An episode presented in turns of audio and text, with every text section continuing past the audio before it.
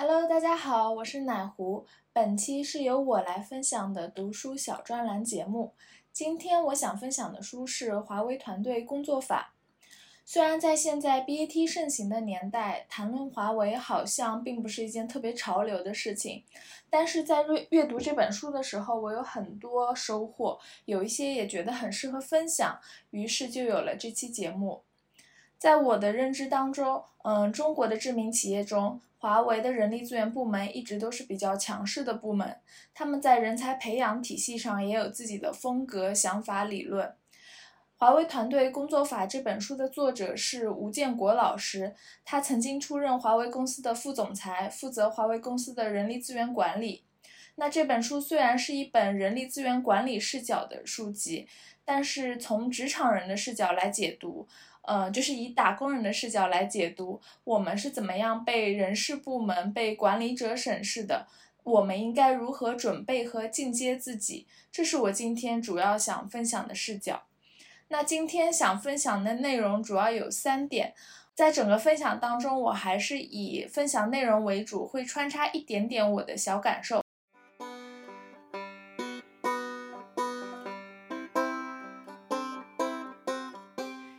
第一点想要分享的内容是关于面试。吴建国在书中介绍了一个业内通行的面试方法，叫做 STAR 面试法。那什么是 STAR 呢？这个 S situation 代表的是情景，指的是面试者过去的一个工作的背景情况。T 代表的是 task 任务，指的是面试者在过去曾曾经承担的工作任务或者角色。A 代表的是 action，指的是面试者在过去工作当中具体的操作和执行。二 result 结果，指的是过去曾经做出来的成绩。那用一句话来概括这个面试方法，就是在什么情况下你承担了什么任务，采取了怎样的行动，最后结果如何。在运用 STAR 面试法的时候，吴建国老师也强调了要注意两点内容。第一个是要创造出一个巅峰场景的体验性。这句话是比较书书面化的，那是什么意思呢？就是面试者会不断的挑战你，给你施压，让你在高压的情况下展现出自己最真实的一面，最接近自己真实水平的一面。他提出来，面试的时候，面试官的提问主要要集中在近一两年，因为这个是比较接近被面试的人的最真实的状态的。从这个 STAR 面试方法，然后我有一点点小感受，想说，第一点就是我们真的是需要 do something 的，我们要在日常工作中明白自己的一个积累方向，我们要清楚自己工作的一个背景环境、任务目标。我们采取的行动和我们最后能够拿出来的成果是什么？因为可能这些在日常工作中都是比较模糊的东西，一旦你提炼出来，一对一去思考的时候，我觉得会对日常工作有一个比较清晰的目标，在面对新的审视你的人的时候，也会比较有底气吧。第二点是针对于刚刚提到的，面试官会比较喜欢发问近一两年来你的工作成果。和工作经历，嗯，给我的一个触动就是，我们千万不能躺在功劳本上。那同样也不要呃，对已经发生过比较遗憾的事情再耿耿于怀，一定要专注于当下，因为人的状态是有一个延续性的。最近发生的事情才能最代表你当下的真实水平。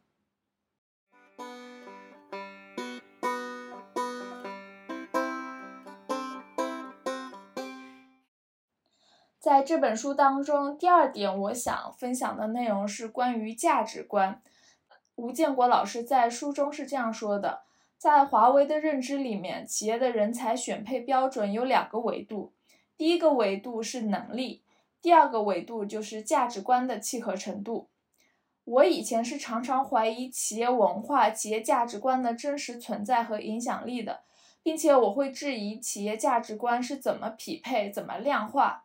在筛选候选人人中的时候，又是怎么体现的呢？在书中，吴建国老师举了华为的一些例子，给了我一些答案。以华为为例，华为最核心的价值观只有两条，大家都比较熟悉了。第一条是以客户为中心，第二条是以奋斗者为本。他们在面试价值观的过程当中，主要考量的也是候选人和这两条的吻合度。第一条以客户为中心，他其实会考量的是这个人是否具有利他的心理，这个人是不是那种偏好于满足自己利益的人。针对于这个思路，他们在面试中就可以设置很多不同的问题。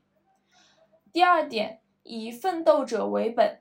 其实考量的是面试者解决问题的一个动力和能力，因为奋斗精神不单纯是直面困难的勇气，更多的是在恶劣的环境中找到破局的方法，并且勇往勇往直前。面试者在艰难险阻当中解决问题的亲身经历，这也是可以直观的表现出他的奋斗能力的。针对这个思路，华为也设置了很多不同的问题。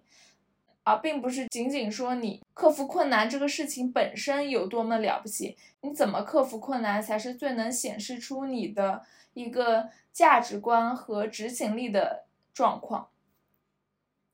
关于价值观这个内容的分享，我同样有一点小感受。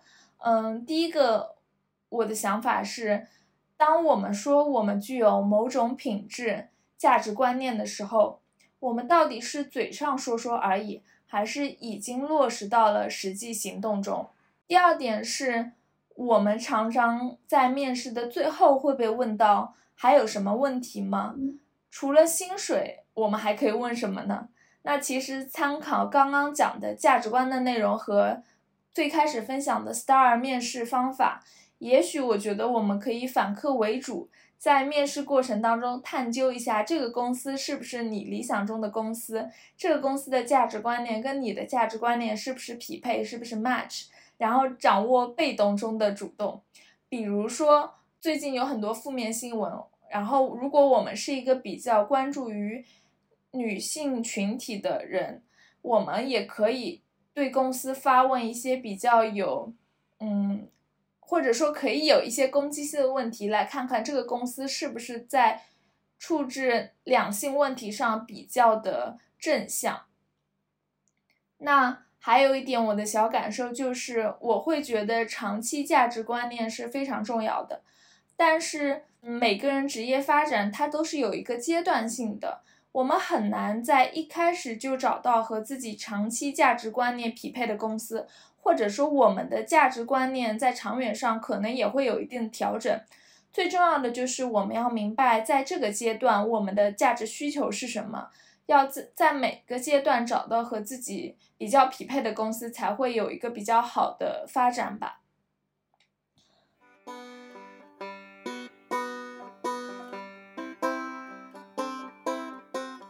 本书里面，我想分享的第三部分内容是行为分级技术。什么叫行为分级技术呢？如何对胜任力或者能力进行客观有效的评估？它是一项专业工作。在华为早期出版的《任职资格和员工管理能力》当中有详细的叙述。它的一个核心的要点就是行为分级技术。对物进行分级其实相对容易，但是对人的行为分级就比较困难，因此需要专业技术的帮助。就比如说，我们常常说到责任心这个概念，那责任心到底是什么呢？其实，二十一年前，华为就已经把责任心划分成了五个等级。第一级，被动不执行，就是说你推都推不动，在领导的反复督促下，依然不履行自己的工作职责。第二点，被动执行，就是你推一下，员工动一下。只有在领导的鞭策督促之下，他才会履行自己的工作职责。第三级主动执行，指的是那些能够自觉地完成自己职责范围内的工作，只是在困难挑战面前容易退缩的员工。第四点，面对困难和压力依然执行，它是第三级的升级版。面对困难，他会迎难而上。在挑战和压力面前无所畏惧，依然选择主动执行。第五级，那就是甘冒风险且勇于执行，这是第四级的升级版。在企业的经营过程当中，员工通常面临两种重大风险，一种是承担高危责任，那可能会丢掉自己的乌纱帽；第二种是承担新的挑战性的工作，自己的既得利益会严重的受损。比如说，他呃，企业面让你去开拓一个新的高风险市场，或者研发一种创新型产品的时候，在面对如此高危的情况下，员工仍然能够义无反顾的去执行，那这个就算作第五级责任心了。他甘冒风险且勇于执行。大家可以对比一下，与我们常说的呃所谓的责任心这样一个模糊的概念相比。如果把责任心这个能力素质进行分级之后，就可以通过分级的行为标准和被评评判者的日常行为进行一个对比，很快就能做出一个比较相对来说比较客观公正的评价了。任正非在看了这个行为评价模式之后，就提出了华为的员工都必须具具备三级以上的责任心，那中层干部就具备必须要具备四级责任心。高层领导需要具备五级责任心。其实，这个行为分级技术不光可以应用到职场当中，有的时候它也是一个生活上的思路。